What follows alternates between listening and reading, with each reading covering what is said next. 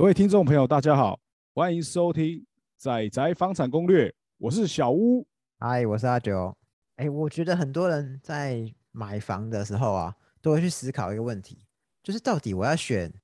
蛋黄区的老房，还是要选蛋白区的新房子嘞？啊，这个问题哦，真的，因为像我就想到前阵子刚过完年嘛，嗨，那过年期间其实亲朋好友之间碰面哦。不免会聊到一些这种买房子，或者说房价很涨很多的问题啊，然后大家就讨论的很火热哦。像像像讲到我们今天想要分享这个蛋白区、蛋黄区有没有？一直以来都还是大家讨论的前几名的问题啊。哎，不过我猜想哦，老人家可能会比较喜欢蛋蛋黄区的房子吧？哦，因为在他们可能之前的思维里面啊，还是觉得。买在一个生活机能比较好的地方，应该还是相对比较保值啊。哎，另外一部分他们会思考的是，哎哎，那个新房子啊，哎，公设比很高啊，哎，那个房子越买越小，你看那么贵，啊，结果一样的价钱，哎，却那么小。哦，当然还有一部分是怎样？我想要买在蛋黄区啊，但是我又想买新房子。哦，那那那就买蛋黄区的新房子就好了。对，但重点来了。这个价钱啊，可能不是我们可以触手可及的。对啊，其实我觉得就是，这真的是要取舍啊。就是如果你今天预算是固定的嘛，你你不会因为哎看到一个百分之一百的房子，哎太棒了，好，那我预决定追加五百万，不不可能啊。所以你总是要取舍啊。对啊，那到到底我们要怎么挑挑房子？到底蛋白区的新房子好呢，还是蛋黄区的老房子好呢？嗯，其实我觉得，呃。可以简单从几个部分来，大家可以思考一下。嗯，那当然，比如说像我们从最基本的就是生活需求，讲生活机能来看好了。对，因为通常来讲啊，蛋黄区跟蛋白区，它生活机能一定还是有一些程度上的差异嘛。嗯，这是那就变成是说，看你可以接受说简单的机能，我就可以接受了，还是要到呃非常便利，一应俱全这样子。那好比是说，像呃旧市区，它可能十一型娱乐可能都有，但蛋白区要要好比说，举比较简单的例子好，就好比说像外围的现在很多新的从化区嘛，对，他们里面可能真正比较还算有的话，可能就是十好了，吃东西采买的话，可能就不一定，可能有些会有那种小超市，或者是说。呃，简单的像啊美联社、全联啊，这个可能还好一点哦。全联就要欢天喜地啦。哎，对对对，如果有一些可能甚至是没有连全联这种都没有的话，你变说你要去，比如说开车可能十到十五分钟的地方才会有那种比较相对具有规模的卖场，对吧？那这个刚我们聊到这边就可以简单想一下，说像这样子的一个差异上，是不是你可以接受？不不过我觉得蛋白跟蛋黄最大的差异，我觉得假设今天采买好了，因为你不可能天天都采买嘛，所以你可以一次买足。但有一个东西你是要天天做，上下班哦，好不好停车啊？还有更重要的，如果你有小孩子，如果你住蛋黄区啊，你你的幼稚园或国小可能就在你家附近不远，但是蛋白区有可能就非要接受不可了。当然了，可能像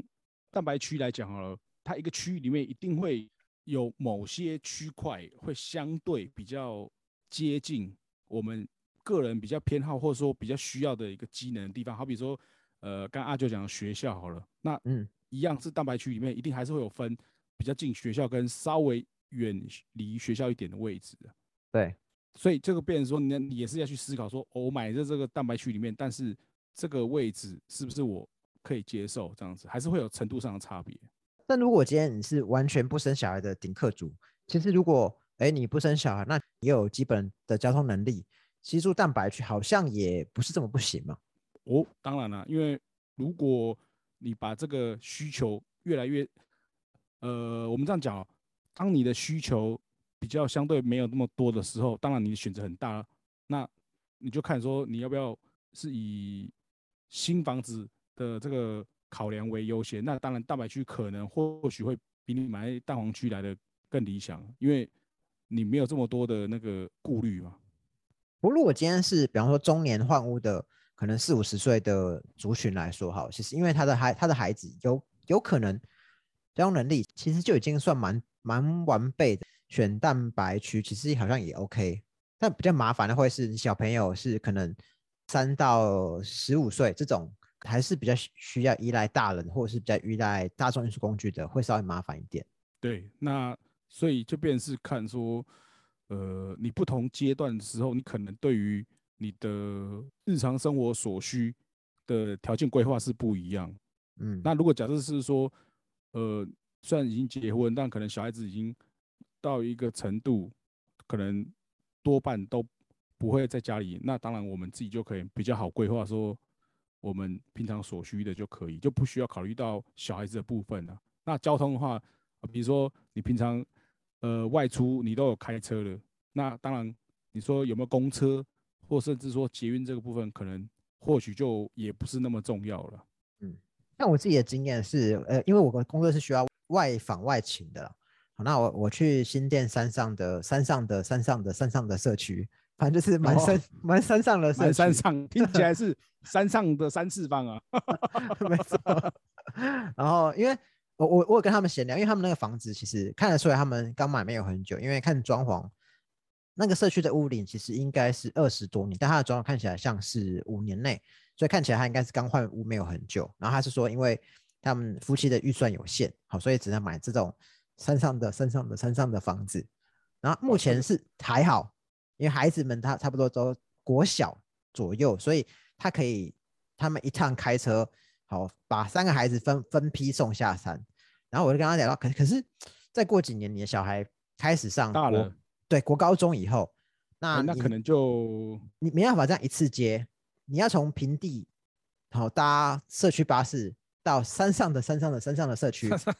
他可能可能一小时才一班，那你的孩子上下学就会变得非常非常麻烦。上学可能还好，但下课就麻烦了。今天这个要补习，今天这个晚自习，今天这个不用补习。如果晚一点要回家，可能就坐不到车了。没错，他说其实他他们当时是啊，因为预算有限，就只能先买。但是当他们住越久，听到越多他们同社区的住户反映，他们就越担心啊，那以后怎么办？我该不会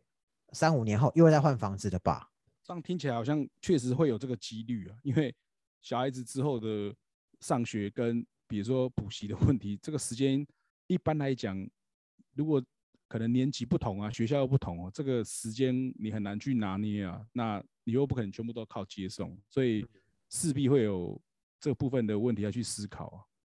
然后他还他同时还反映的到一个问题啊，这可能也是长辈很在乎。他说，因为呃我去他们家的时候，差不多是去年年中的时候，他有提到说，哎，现在外面房子涨得很凶，但你知道吗？我们这个社区完全没有涨。这这是表示什么？我。他们可能应该不能算蛋白区，这应该算蛋壳区。蛋壳区了，但但其实就是这样嘛。你你蛋黄区的房子是长比较凶嘛，在蛋白最后是蛋壳啊，对啊，对吧？通通常真的就是预算有限才可能会比较先求有再说，那会选在真的相对外围地方。但呃，就比如说你你要事先先考虑清楚啊，对啊。所以所以换言之，增值性来讲，是不是好像选蛋黄区的老房增值性会比较好？会吗？呃，或者是说换一个角度想啊，当然你说老房子一定会比较，因为可能以大家比较熟知，就是台北来讲哈，台台北话可能比较多都是公寓为主嘛。呃，对。那但是现在台北的公寓可能面临到一个问题，就是说已经四五十年的话，那是不是呃它的这个增值性还真的会一直像大家既定印象里面这样子，是会一直往上升呢？这个我觉得就不一定了。那可能只有土地土地增值而已啦。对，就土地增值啊，房子其实基本上应该没什么价值啊。嗯，哎呀，那当然了，可能以这几年这样看起来，我们讲说分不管蛋白蛋黄这样子的一个区块来做区分的话，乌林这件事情好像似乎在双北的蛋黄区里面，感觉就好像不是那么的被 大家说觉得说好像非常重要，因为觉得地段胜过一切啊。因为地段好，你你即便你屋龄很老，都还是有可能会独根嘛。但是如果我今天你不是在双北，不讲别的，今天桃园，我我相信桃园的呃公寓都根的比例一定远远比不上台北市跟几率应该是蛮低的。说实在，应该是就是 可能不知道等到我曾孙还是 玄孙出来，我都不知道又看不看得到啊。哦。这这边我要讲到，就是我又是一个，就是当时我我的工作就常会有一些人来访，然后那时候有一个大概七十多岁的老爹，然后他说就是他们房子是其实在谈谈都根，好谈到房子塌掉，就当时 谈都根的时候，他的房子大概四十多年哦，那还可以住，所以他们就是他就先搬出来，然后谈都根，谈差不多了，准备要大家要签约还怎么样，那房子突然塌了哦。他说：“哦，还好我出来租房子。”那我我就问说：“哎，那你你们都跟完了吗？”说：“哦，没有了，还在谈。他房子已经塌了。然后他是住在新店，新店的其实也算蛋黄，只是他算偏，他算算是蛋黄跟蛋白的交界处。结果你看，就是在新北市新店，也勉强算蛋黄区，但他都跟也是谈了十年没还没谈成，谈到房子先塌了。对，因为其实都跟哦这个。问题，因为之前我有客户也是在台北市的老公寓，他那时候可能就有在思考说，到底要卖呢，还是说干脆因为就是有建商可能在跟他们那一里的呃住户在接触，说可能未来有考虑要独根，想要先跟大家谈可能意愿啊怎么样的，想要先整合看看。但对于很多细节的东西，其实他们一开始是没办法。保证的很清楚了，因为好，你比如说你这一户你答应，但是问题是，他不是说呃答应前面 OK，后面就都不会有保证有什么其他变数，其实还很难讲。你要到后面真的确定开始要弄的话，才比较可以确定后续的一些细节。那问题是这中间你就要承受之后，可能这个时间带来的一些变数等等。对，所以你说真的要等到都跟来讲话，我觉得那个。其实就是 你你变是是比较被动一点啊，嗯，不换言之就是你买老房子还是要相当注意屋龄问题，除非你今天哦你买一个四十多年的房子，然后你的目标就是好，我今天进去要跟大家变好邻居，那我要一点一滴的渗透大家，让大家都同意未来我们要都更，我们要努力都更，要努力同意。对啊，所以这个其实本来就不是一件容易的事情啊。当然，可能大家会觉得说在台北好像都更是。听起来是比较会常碰到，或者说好像有相对机会比较高的事情啊。但毕竟那个还是要真正有机会到多数人都同意，然后可以做下去的那个时间才算数。那如果说真的非必要说怎么样话，当然可能有办法的话，还是选屋龄相对的比较没那么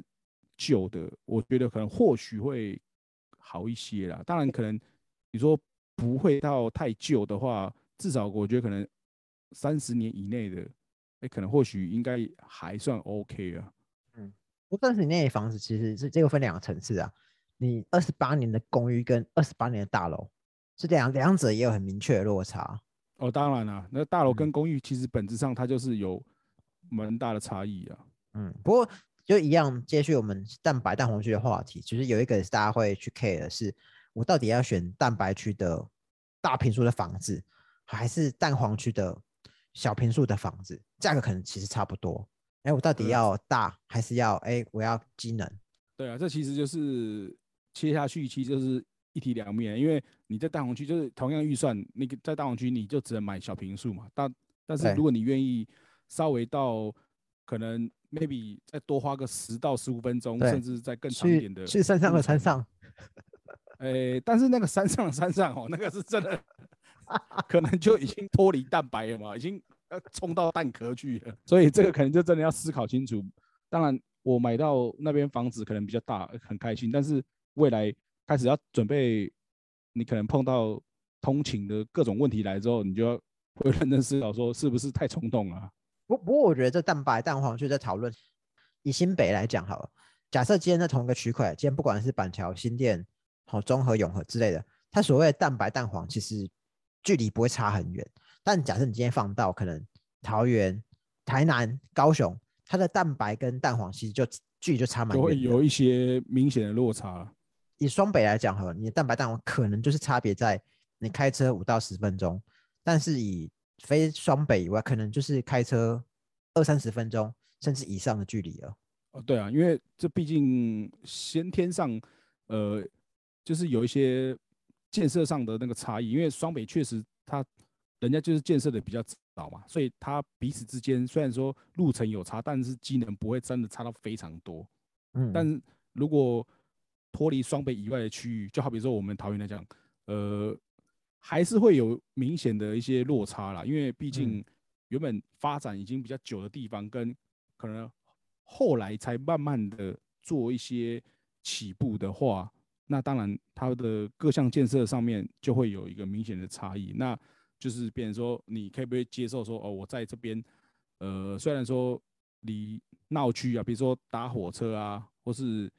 那种生活机能各项采买很方便的地方，稍微有点距离的，我都可以一样接受。那当然蛋白区就没差。不过这又回到另外一个问题，当你今天实际上要买的时候，你蛋白区跟蛋黄区的房子在银行竞价上其实也会有落差啦。哦，这个其实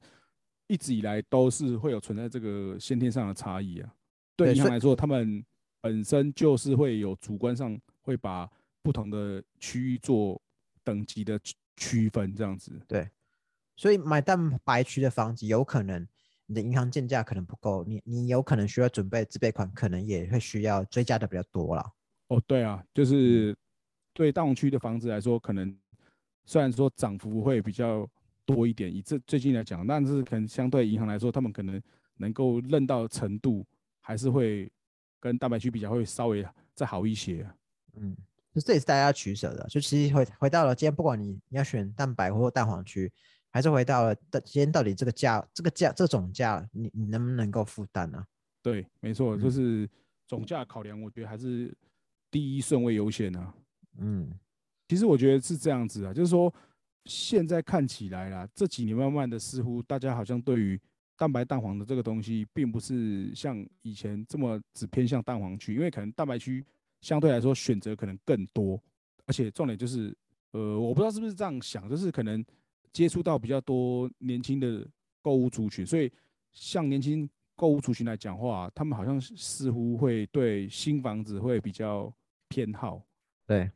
对，所以他们对于可能说啊蛋黄区的老房子这件事情来说，可能就不见得。呃，到说像以前的长辈这么的认同，说我就是想要买在呃非常好的地段，然后房子旧没关系这样子，似乎是比较希望房子新一点，所以蛋白区也因为这样子才会这么多外移人口嘛，那才造就说现在这么多新的从化区的发展起来这样子的。嗯嗯嗯，对啊，所以这个部分真的还是说，呃，根据自己的需求啊来看会。比较准确，当然，你你如果预算，呃，你能力有办法的话，当然你买大黄区，新房子一定是 比较没没问题，因为当然你你如果说以以保值性来讲的话，当然大黄区一定是相对比较抗跌一些，这个是实在话。嗯嗯嗯，对啊，但只是说你买蛋白区的房子，有可能也会有机会，就是享受到它未来一个增值空间啊，增值的空间会比较大，因为像有些地方确实它早期的基期比较低。然后一样在好房市好的时候，像这几年就是这样子啊。有些从化区，它当初买的时候可能真的很便宜，但是一涨起来之后，它的涨幅是比蛋黄区来的还惊人的。它可能一涨涨两倍之类的，啊，对，真的会有这样子。对啊，有可能。它的那个基期低嘛，所以那个一补涨那个空间是差很多。嗯，简单分享一下。当然，如果说对于这个话题，我相信应该很多听众朋友应该都会有千言万语啊，因为这种问题一定是。一直大家都是会讨论不完的，所以说如果后续假设说对这种蛋白区或大黄区你有什么想法的话，欢迎到我们的粉砖来留言啊。OK，那我们下次再见喽，拜拜，拜。